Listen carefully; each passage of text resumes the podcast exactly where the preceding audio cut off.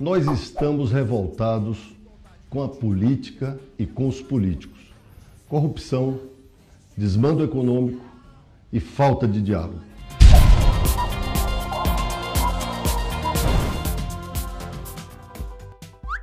Ex-deputado Cândido Vacareza é preso em nova fase da Lava Jato. Mais um safado preso pela Lava Jato. Ex-líder dos governos de Lula e Dilma na Câmara, Cândido Vacareza foi preso nesta sexta-feira pela Polícia Federal em São Paulo. Ele é acusado de ter utilizado a sua influência na época em que era deputado federal pelo PT para saquear a Petrobras, ou seja, saquear os nossos bolsos. Afinal de contas, somos nós brasileiros os principais acionistas desta merda.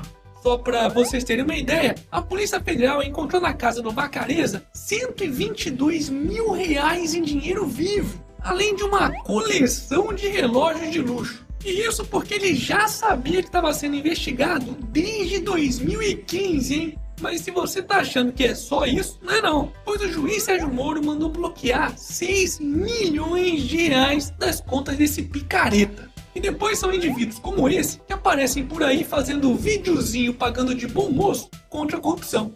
Hashtag não pode, porra. Momento. Jabá. E aí, já comprou seu otarinho? Então faça como o Marco Madiolo, que me mandou uma foto do otarinho passeando, acredite se quiser, pela cidade de Lula, nos Estados Unidos. Olha só.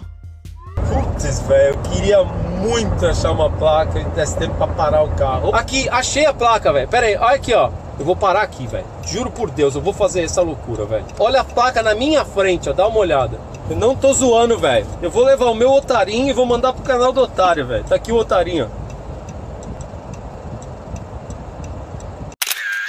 O quê? Ainda não comprou o seu? Então corre lá na lojinha. Eu vou deixar o link aqui na descrição do vídeo. Gilmar Mendes manda soltar empresário Jacó Barata Filho. Por incrível que pareça, o ministro do Supremo Tribunal Federal, Gilmar Mendes, mandou soltar o empresário Jacó Barata Filho, que, para quem não sabe, é conhecido como o rei do ônibus no Rio de Janeiro e foi preso por corrupção no transporte público. Aliás, vale lembrar que, coincidentemente, Gilmar Mendes foi padrinho de casamento da filha desse bandido. Ou seja, só isso já bastaria para que qualquer ministro com o um mínimo de vergonha na cara se declarasse impedido de julgar esse caso. Mas parece que, pelo menos na cabeça do Gilmar, isso não tem problema nenhum, porque o casamento não teria durado nem seis meses. Tá de sacanagem, né, o João Plenário? Vocês acham que ser padrinho de casamento é, é, impede alguém de é, julgar um caso? Vocês acham que isso é relação íntima, como a lei diz? Não precisa responder.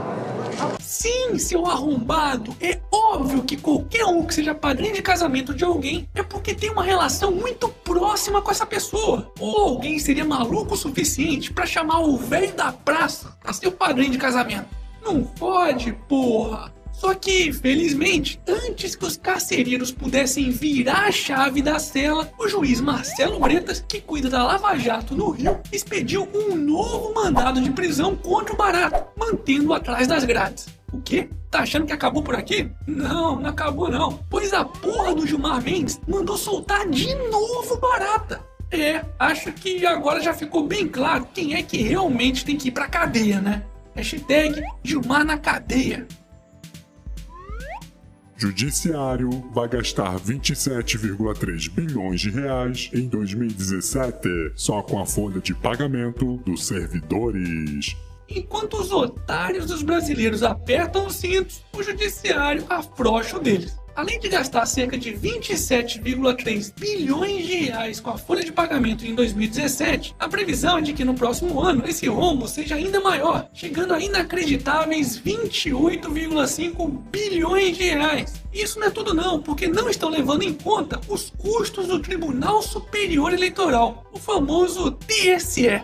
Tá de sacanagem, né? Além de termos a justiça mais cara do mundo, provavelmente temos também a mais ineficiente. E por falar em judiciário, Carmen Lúcia determina que tribunais divulguem salários de magistrados. Pra quem reclama que o Otário News só tem notícia ruim, tá aí uma ótima notícia. A presidente do STF, Bento Carneiro, quer dizer, a ministra Carmen Lúcia, assinou nessa sexta uma portaria que obriga os tribunais a divulgarem a folha de pagamento dos magistrados, ou seja, terão que tornar públicos, além dos salários, os benefícios pagos a eles facilitando assim que casos como os dos super salários do juiz do Mato Grosso fiquem mais transparentes. Lembrando que quanto maior a transparência nos gastos públicos, menor é a chance de haver corrupção ou desperdício com o dinheiro do povo. Hashtag quanto mais transparência, menos corrupção.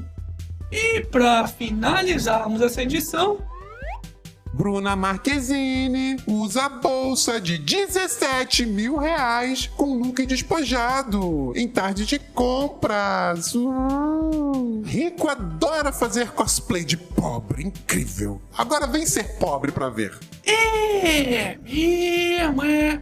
Porque eu sou rica! Eu sou rica! Foda-se.